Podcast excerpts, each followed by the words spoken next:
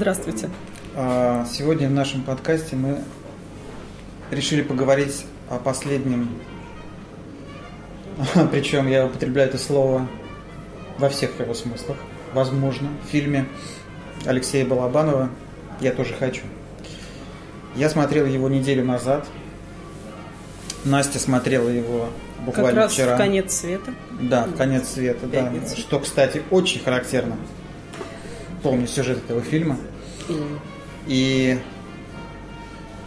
те удивительные, удивительные совершенно впечатления, которые лично у меня возникли, если вы с позволения начну, они связаны даже не столько с самим фильмом, сколько с личностью режиссера. Я вдруг поймал себя именно на этой мысли.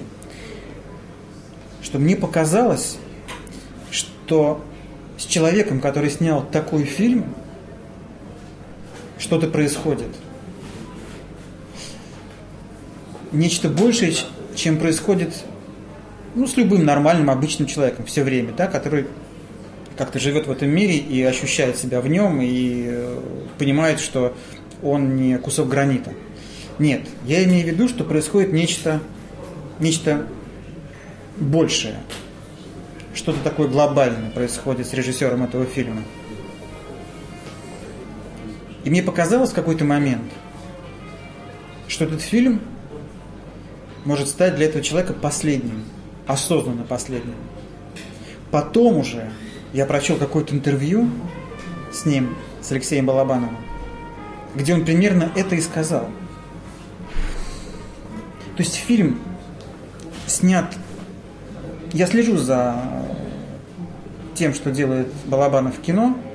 Я видел, наверное, все его работы, но, может быть, за исключением пары картин, может быть, ранних каких-то. Первой картины, может быть, я не смотрел. И он мне интересен. Он профессионален, он адекватен, он реален, да, это, это реальное кино. И этим он мне симпатичен. Он снимает разные кино. Наверное. Брат это одно, а, например, там а, груз 200 это другое, несколько.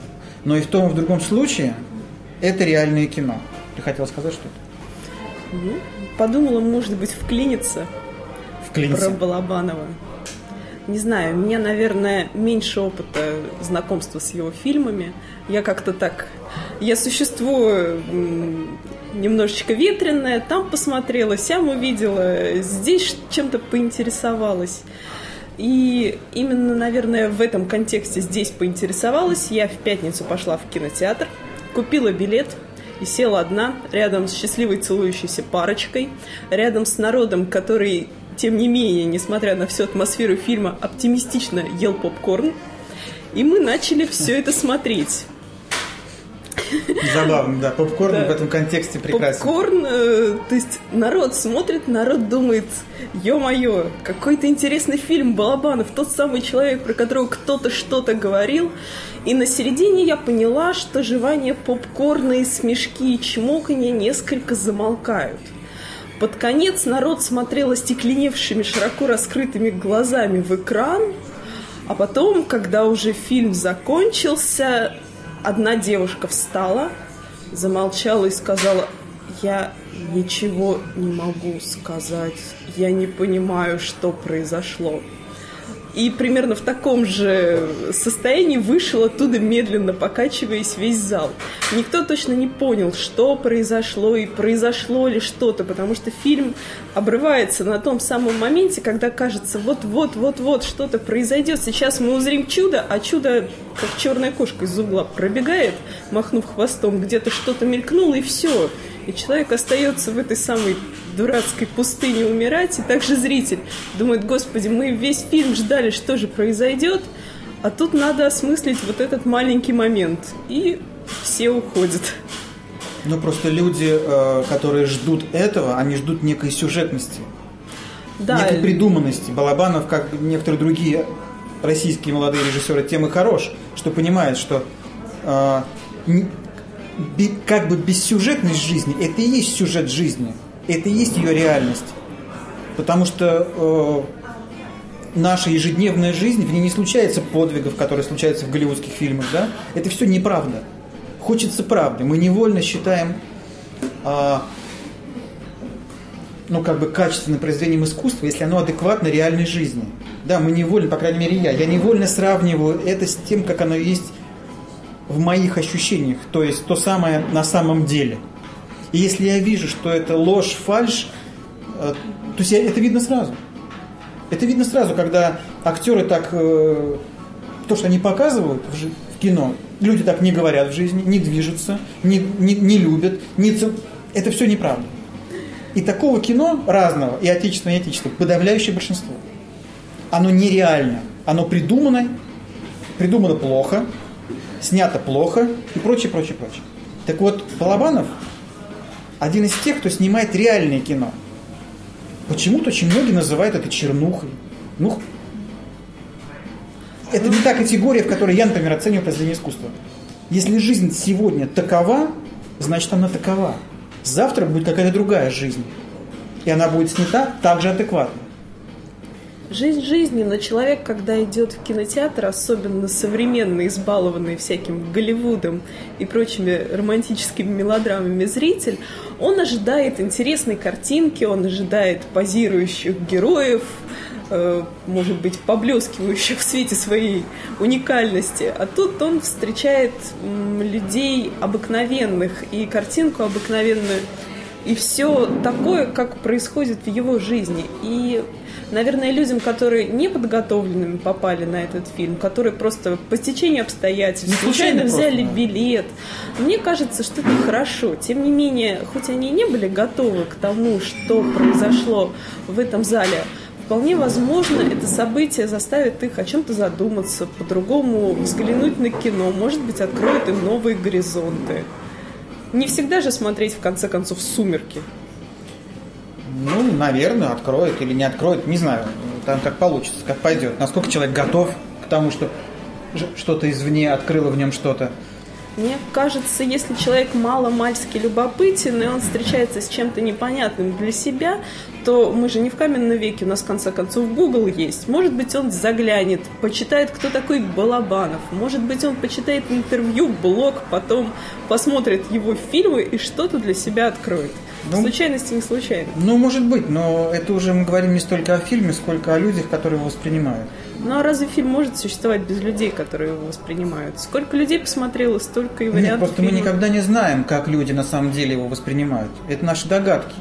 На самом деле то, что происходит в другом человеке, это, это, это неизведанное. Мы можем кое-как пытаться сформулировать то, что в нас самих происходит. Дай бог нам с этой задачей справиться, хоть как-то. И возвращаясь, собственно, к фильму, меня удивило, меня удивило, вот в отличие от всех предыдущих его лент, такая трогательная беспомощность, вот по-хорошему, именно режиссерская беспомощность.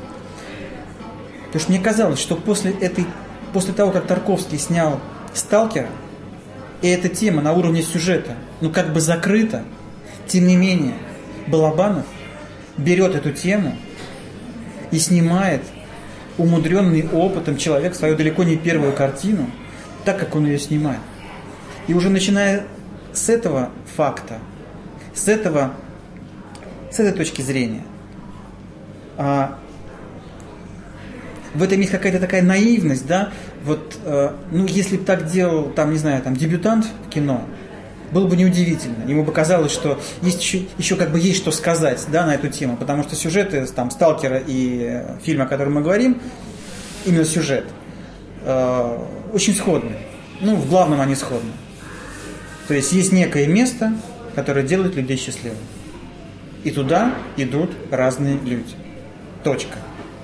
Вернее, многоточие. И тем не менее, Балабанов взял это как сюжет.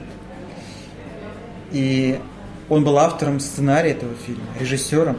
Именно поэтому я думаю, что меня уже даже больше интересует он сам, чем этот фильм. Хотя, казалось бы, какое мне дело до какого-то там человека, который даже не знаю.